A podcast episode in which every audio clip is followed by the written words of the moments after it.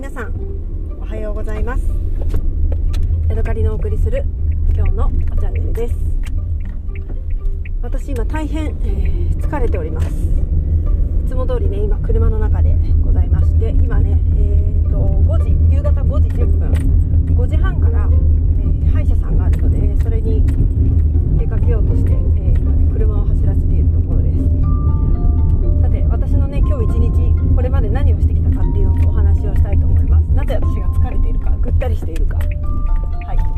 今日はねまずね朝7時ぐらいに起きましてまずねスパゲティサラダを作りました。でスパゲティサラダを作ってすぐね7時半になったらすぐで7時半だね7時40分ぐらいになってすぐ出かけました、えー、ご飯もね食べてないしお茶も飲んでいません。出かけました。でまず何をしたかというとね、え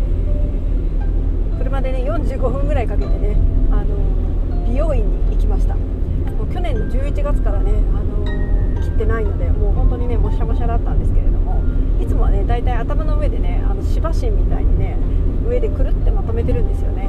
だから、あのー、傷んでようがボサボサだろうがねあまり気にならないんですけれども、えー、今日はねあのとうとう意を決して、えー、髪の毛をね切りに行ってきました。ここのね美容院はねあの別になんとなくネットで見つけた美容院でもっとね近いところをね探せばあるんでしょうけれどもなんかねあまりにも地元すぎるところには行きたくなくてでもねあの遠くまで行くのめっちゃ面倒くさいんですよね。っていうねその2つの相反する気持ちのねの中でね、えー、なんとか2回目の北海道に来て2回目のね、え美容院を、えー、済ませてきました。ね長い髪の毛をね、まあ、毛先を整えてもらって、えー、先がねうまくまとまるようになんだかいい感じに、えカットしてくれたそんな感じですね。はい。でね、あのシャンプーしてくれた女の子がね一生懸命やってくれてねとってもいい気持ちだったのでね「あすごく気持ちよかったですありがとう」って言ったらねあニコニコニコニコしていたので、えー、感想を伝えられてよかったなって思いました。はい。でね、えー、朝の8時半からね髪の毛を切ったんですよね。でその後、近くのねイオンに行きました。久しぶりにねそんなねあのショッピングモールに行ったのでねあれやこれや見移りしてしまって、えー、いろんなものがね欲しくなりました。結局ね何も買わずにねちゃんと我慢して帰ってきた。カルディでは買い物したかな。カルディでは食材を買ったんですけれどもその他はねあのぐっと我慢をしてね帰ってきました、えー、可愛いなって思ったのはインド産のねバッグです。なんかねインドらしいバッグだったりインドで作られたなんかこうエスニックっぽい感じのえ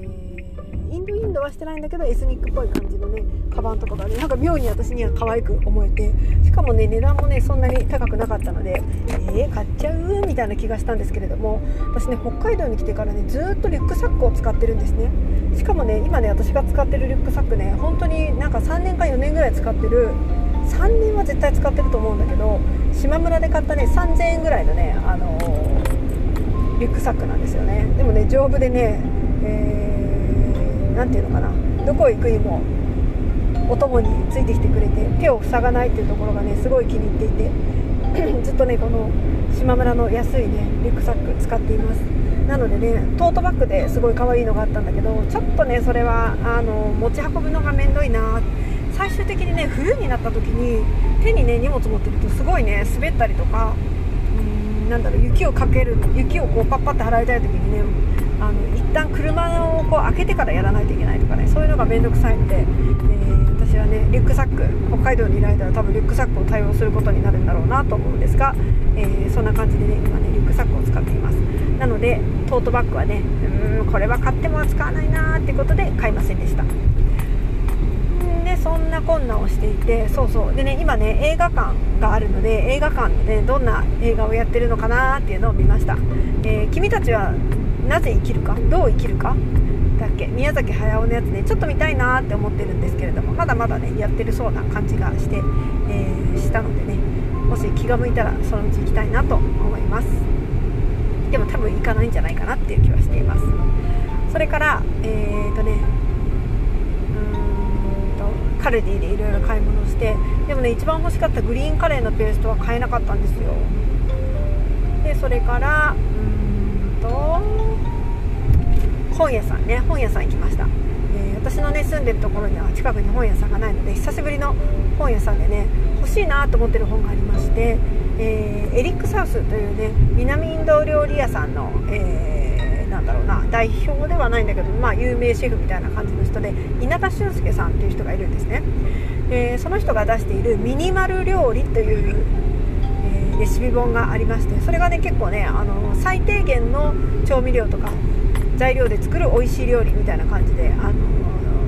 なんか真似できそうな感じなのでねそれを、えー、欲しいなと思って見に行ったんですけれどもミニマル料理ね置いていませんでした。なのでねまあメルカリで買うかアマゾンで買うかするしかないなと思ってね、えー、残念に思って帰ってきましたね。その他にはサイゼリアのねメニューを見たりまあさっき言ったアジアのね、えー、アジアン雑貨を見たりそれから1回だけ買い物したこともある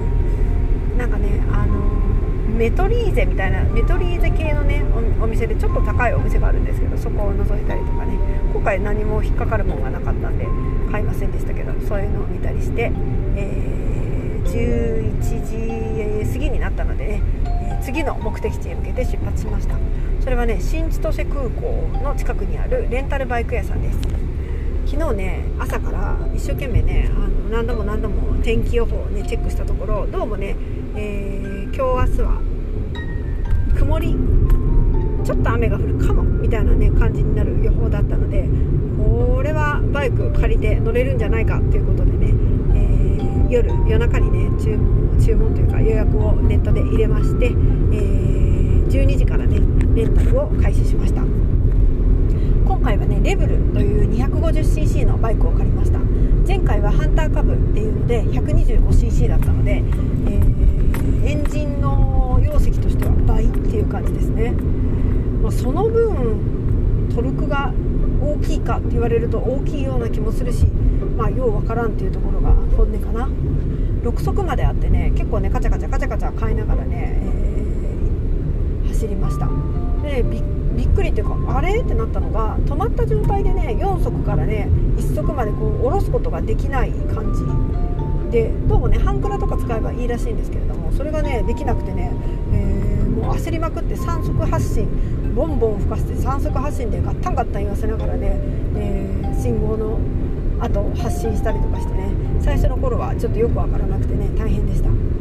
あとね困っちゃったのが雨ですね。途中でね結構雨が降ってきまして霧雨みたいな感じだからそんなにね濡れてる感じはしないんですよ。でもね今思えば結構濡れてて寒いんですよね。支笏湖というねちょっと標高の高い方まで行く道路を走っていたんですけれどももう寒くて寒くてもう手もねしびれちゃうし足もしびれちゃうしもう寒い寒いって思いながらねあの霧雨の中を走っていました。で途中でねあのもうこれはいかんなと思ってカッパを着た着てまあなんとかね、えー、家まで帰ってきたんですけれどもまさかねあの雨に降られるということはあってカッパを持っていきましたけれども寒さ対策としてねカッパを着るとは思っていなかったので何、えー、ていうのかなあの北海道を舐めてられないなみたいなねそんな気持ちがしました。でね、ここからが問題なんですよ家にね2時ぐらいに帰ってきて私5時半にねあの歯医者さんの予約を入れて今出かけてるところなんですが2時間ぐらいねあったのでもう寒い寒いから家帰ってきて、えー、温泉をね貯めて、えー、お風呂というか足のね足湯をしようと思ってこう喜んでね水をお湯チャプチャプさせてたらバイク好きのね近所のお父ちゃんがやってきましてなんか私がそのバイク乗ってるからあのどうしたん？そのバイクみたいな感じでねお話ししに来てくれたんですけど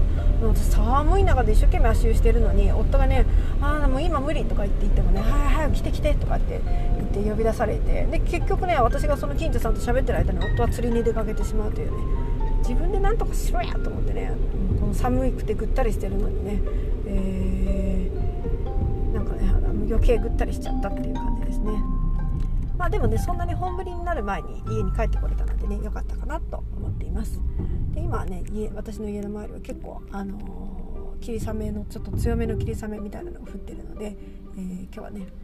夫の車を借りて歯医者さんへ今ね出かけているところでレブルちゃんはね私の家の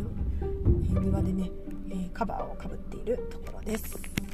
はい、というわけでね明日の12時お昼の12時までね借りられるので、えー、天気が良ければねあの峠をね走りに行きたいなと思ってるんですけれどもまあお天気次第という感じですねとっても今日は寒かったのでねあれの二の舞は嫌だなって、えー、思っているところです。はいというわけで、えー、今日はここまでです。また次回お会いしましょう。さようなら。